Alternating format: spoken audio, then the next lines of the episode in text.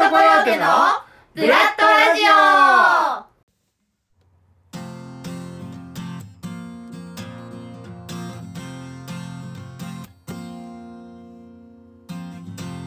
この番組は劇団員それぞれが自分の番組を企画構成そして担当しどんどん良くしていこうではないかという趣旨のもと配信している成長バラエティーでございます。そして今週は私広瀬健がお送りいたします。座長のちょっと温度上げましょうか。第27回となります。それでは早速始めていきましょう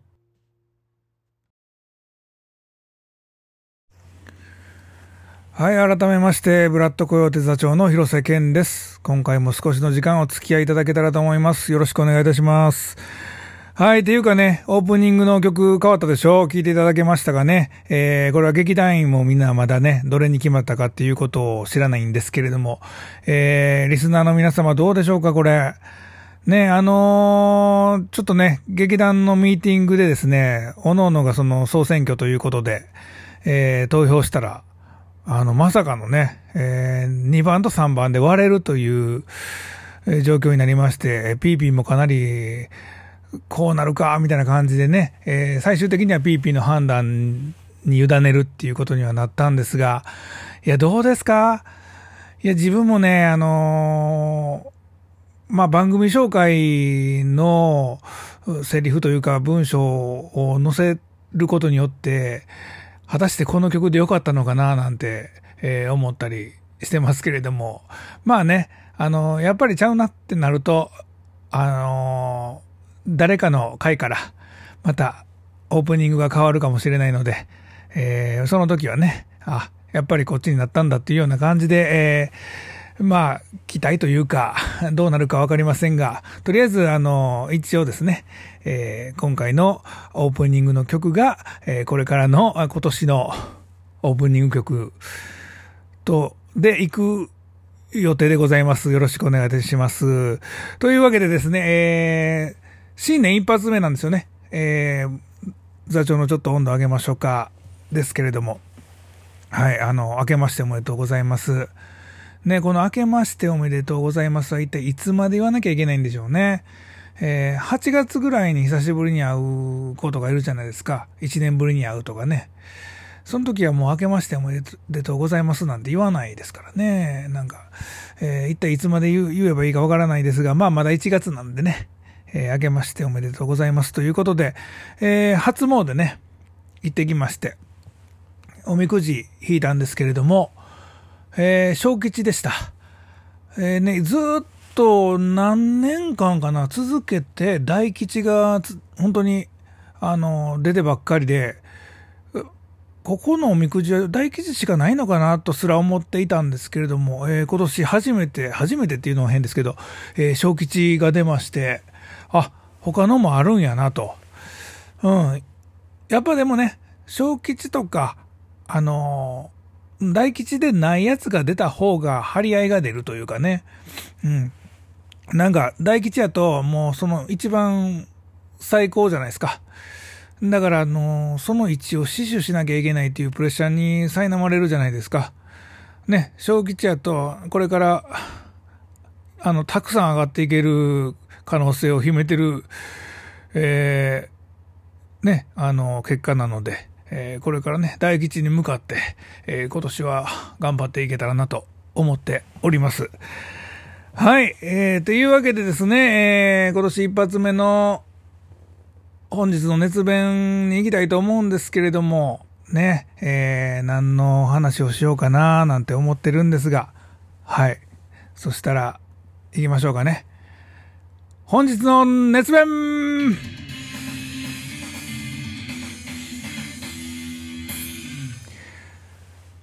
はい。えー、もうね、これはもう皆さん、わかるでしょう。 BiSH のことについて話したいと思います。新年早々ビッシュで申し訳ないんですけれども、いや、もう年末のね、解散宣言があったじゃないですか。で、えー、ま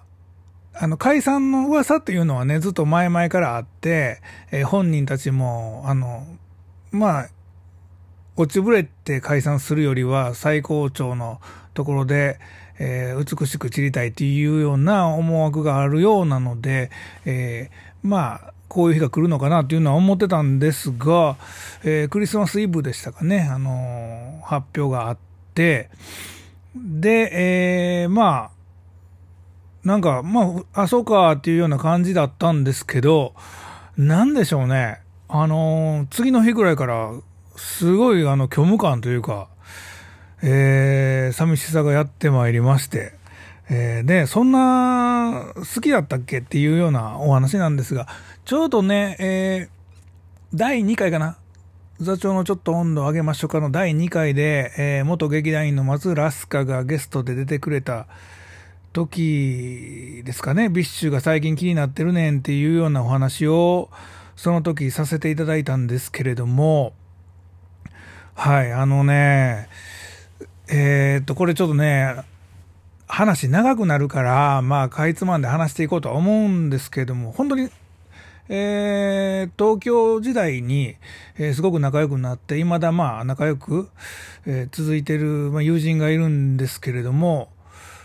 あの、普段からね、そんなにあの、連絡取ってるわけでもなくて、ただでもまあ、舞台とかね、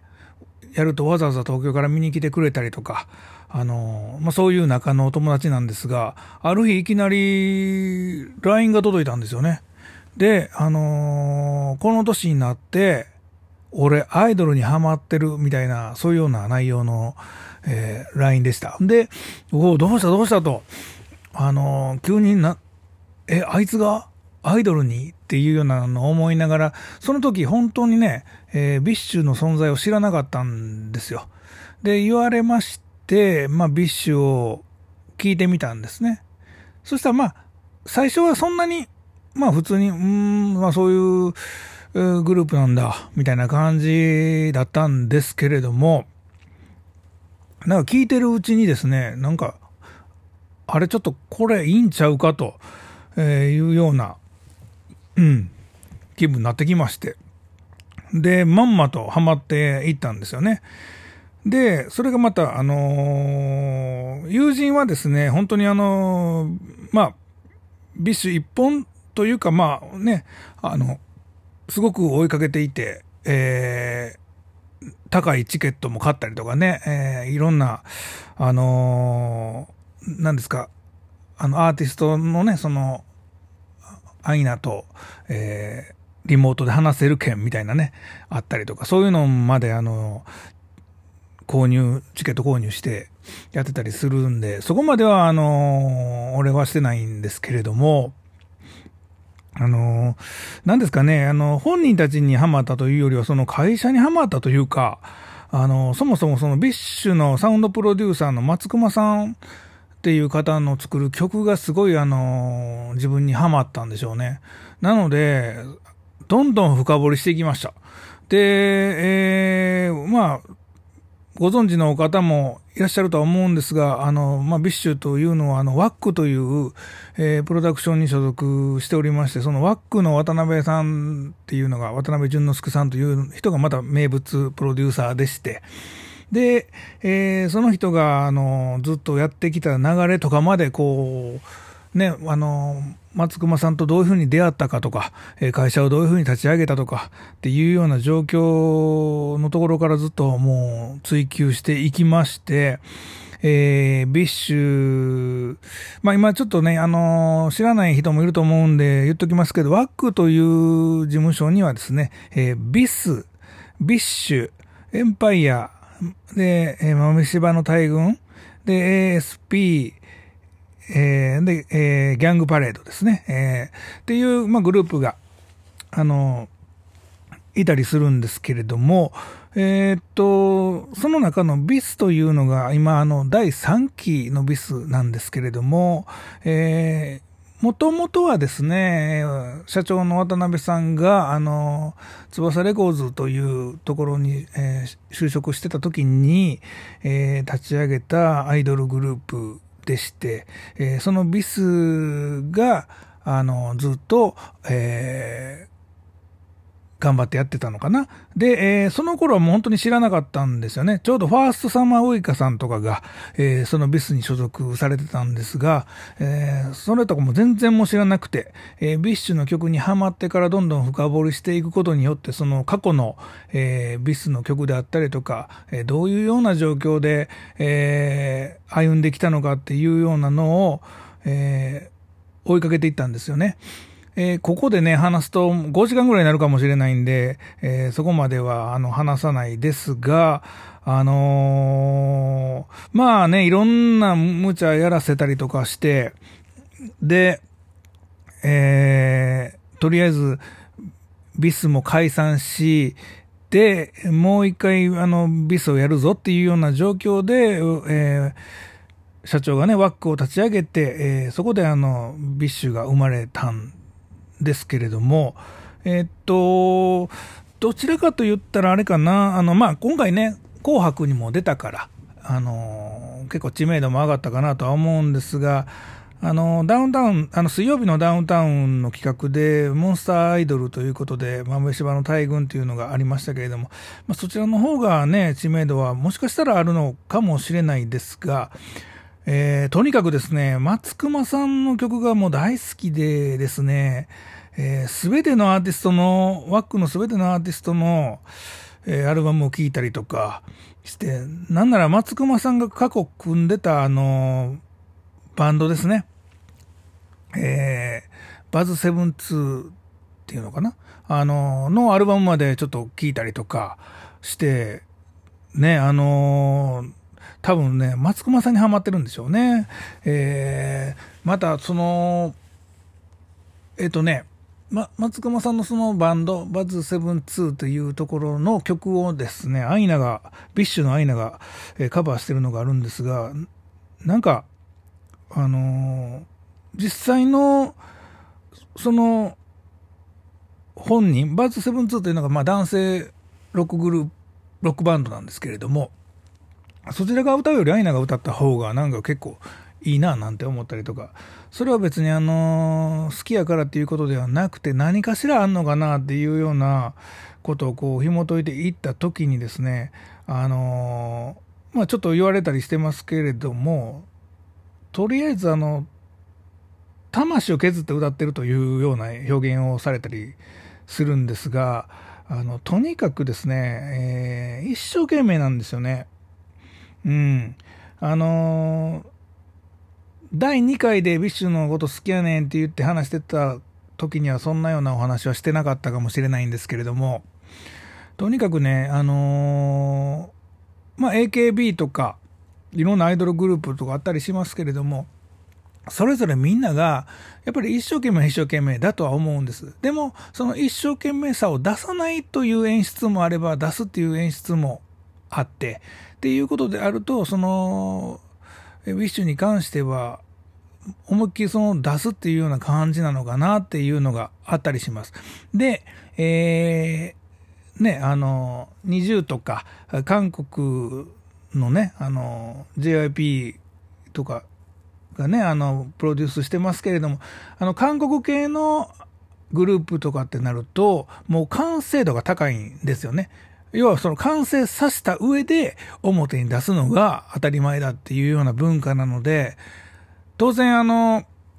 なんか歌が下手とかダンスが下手とかっていうレベルではもうないんですよね。もう出来上がってるものっていうような見方がされるのが韓国グループだとすれば、日本はどちらかというと発展途上というか、まだ、あの、なんでしょう、あの、ずっと育っていく姿を、あの、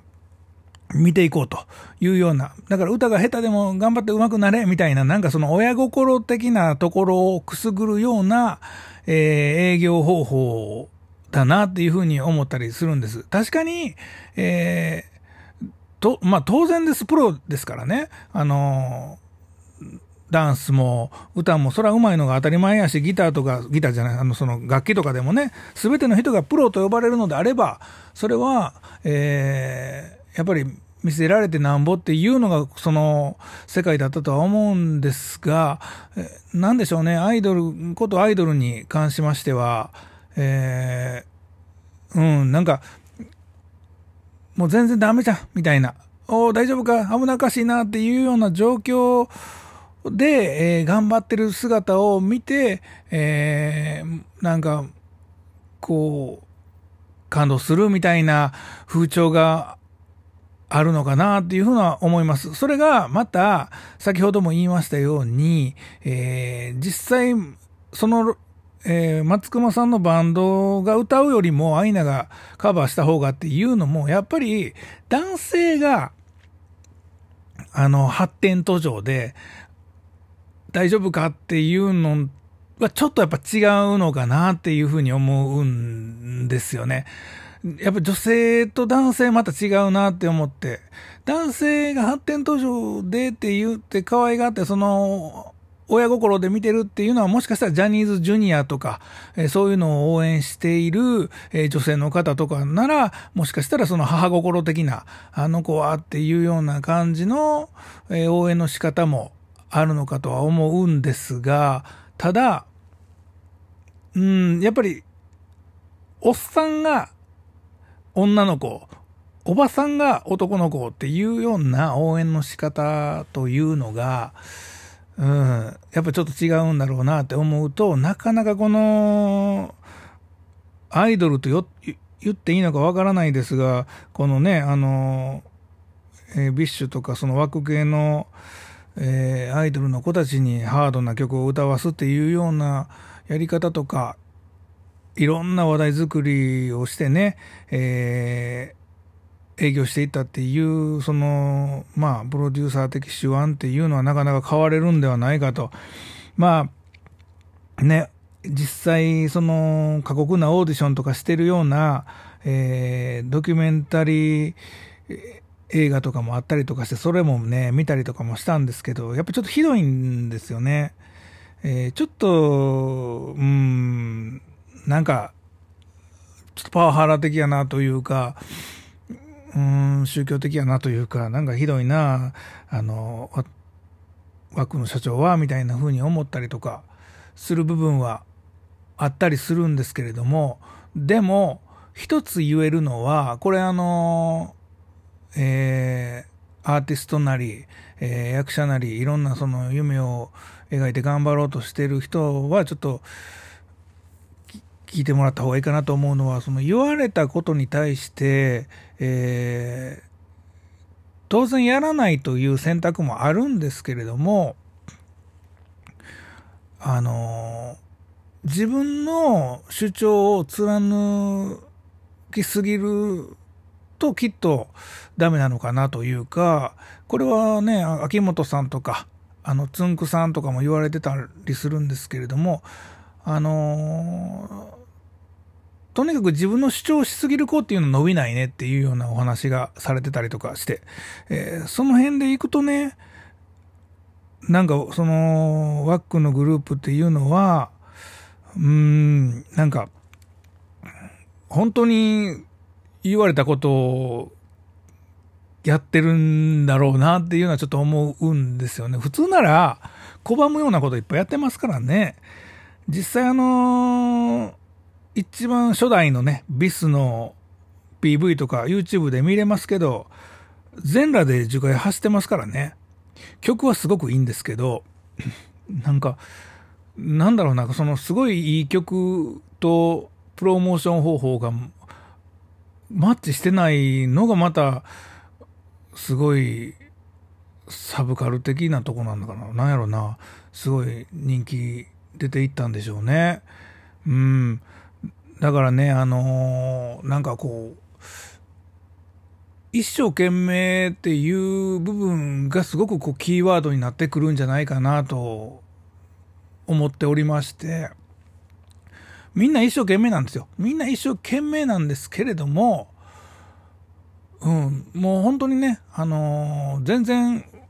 うちは、あの、ピーピーが歌を歌ったりもしてますけど、まあ、それはそれでピーピーのやり方があるのであれですが、まあ、劇団としてもね、あの、どんどん心の声をね、ぶつけていけるような、えー、団体にしていきたいなっていうようなことを、えー、思っております。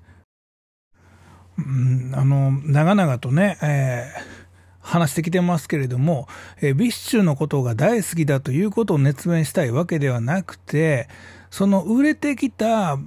バックにあるものっていうものが、なんか普遍的なものなのかわかりませんが、何かしらそこにすごく興味を持ったんですよね。なのでずっと、え追いかけてきて、やっぱり何か、うん、学ぶものはそこにあるんだろうなっていうふうに、え思ってたりします。えー、さっきも言いましたけれども、あの、ドキュメンタリー映画っていうのを、そのオーディション番組というかね、ワック自体がオーディションをしてる、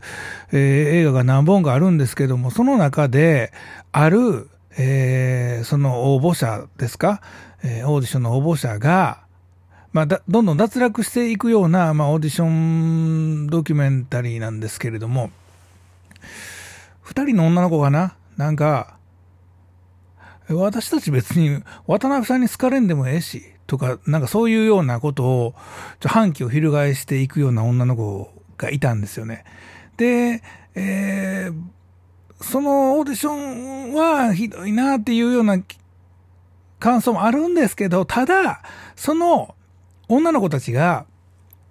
その、意見というか、そういう話を裏でしている、そのシーンがあったんですよね。まあ、ドキュメンタリーですから、ドキュメンタリーですからね。で、あのー、それを見たときに、あ、ダメだなって、やっぱ思いましたよ。うん。俺自身がすごいその、言い訳をする人があんま好きじゃなくて、あのー、まあ、人間なんて弱いので、ね、自分も弱いですし、それ言い訳したくなるつもり、あの気持ちもすごいわかるんです。で、実際今まで自分が言い訳してこなかったかって言ったら言い訳してますしね。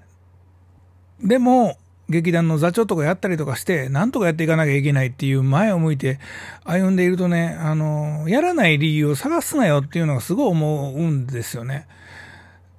だからやっぱり何がやりたいねんと、あの、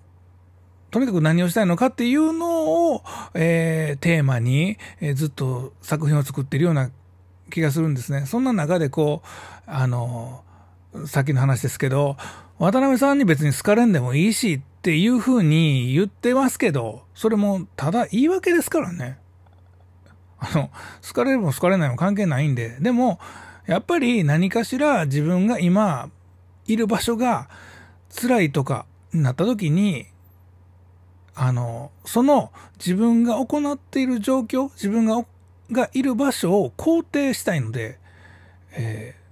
ー、あの、腑に落としたいというか、なので何かしらの理由をつけたりするんですよね。理由をつけることで、楽になりますからね。だから、やっぱり、あのそれを見た時に、ダッセーなって思ったし、まあその子たちがこのラジオを聴いてるとは思いませんけれども、うん、やっぱりね、あのー、言い訳をしない人生を、えー、歩んでいってもらいたいなっていうのは、これを聞いてる人もそうですし、えー、とにかく、あの、うちの劇団員としては、あの、やっぱりそうやって生きていってもらいたいなっていうのを思うし、逆に言い訳とか、してるなって思った瞬間、蛇のようにね、食らいついていくので、まあその点では、あの、言い訳したら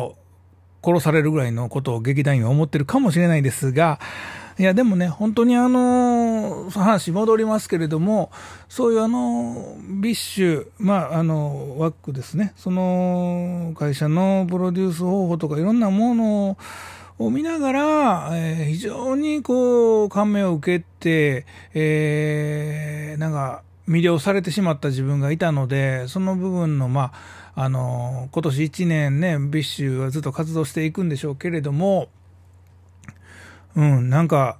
あのそれをヒントにね、自分も、え劇団の運営にね、プラスになるような、えー一年にしていきたいなっていうのが、を思ってるっていうのが、まあ、一番の、今日言いたかった熱弁の部分でしょうかね。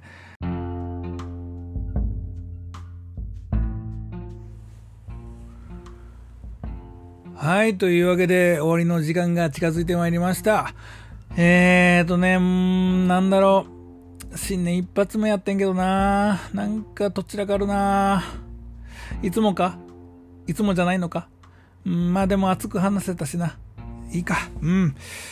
はい、えーとね、今年、そうですね、えー、頑張ってやっていこうと思ってるんですけれども、またコロナがね、猛威を振るってきております。えー、先のことがどうなるか分かりませんけれども、えー、昨年に引き続きね、今年も公演を打とうと考えております。えー、今年はですね、ブラッドコヨーテが第10回という記念すべき、えー、公演で、さらに私が生誕50周年、えー、ピーピーが生誕30周年と、えー、何かこう、節目のね、えー、回となっておりまして、えー、かといってね、えー、すごい伝説的な何かっていうわけではないんですが、もう至って普段通り、でもね、やっぱりちょっとね、えー、なんか、ちょっとでじゃないな。うん。もう毎回そうですけど、えっ、と、新作が最高傑作っていうふうに思って僕は書いているので、えー、ね、えー、今年の作品が素晴らしい作品になればというふうに考えております。でですね、えー、ここで、え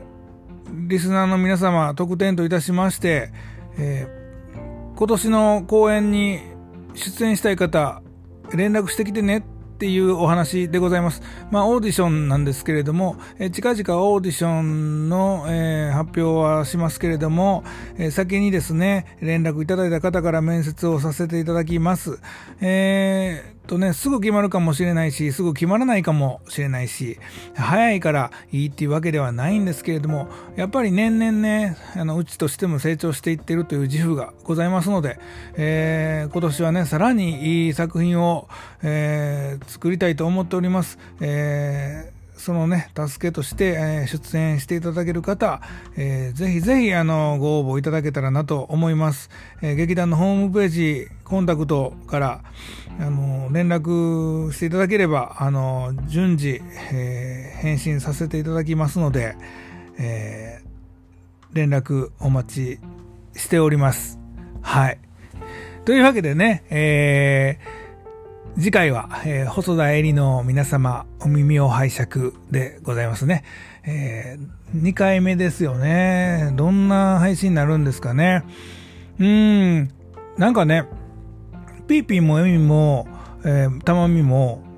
まあ、付き合いが長いっていうのもあるんですが、こう、素の部分っていうのが大体分かってたりもするので、えー、ラジオ聞いても、ああ、あの、ああ、エミっぽいなとかピーピーっぽいなっていうような、そんなんがあったりするんですが、ベスに関しては、まあ教え子ですし、えー、まあうちの作品に出演してはくれてますけど、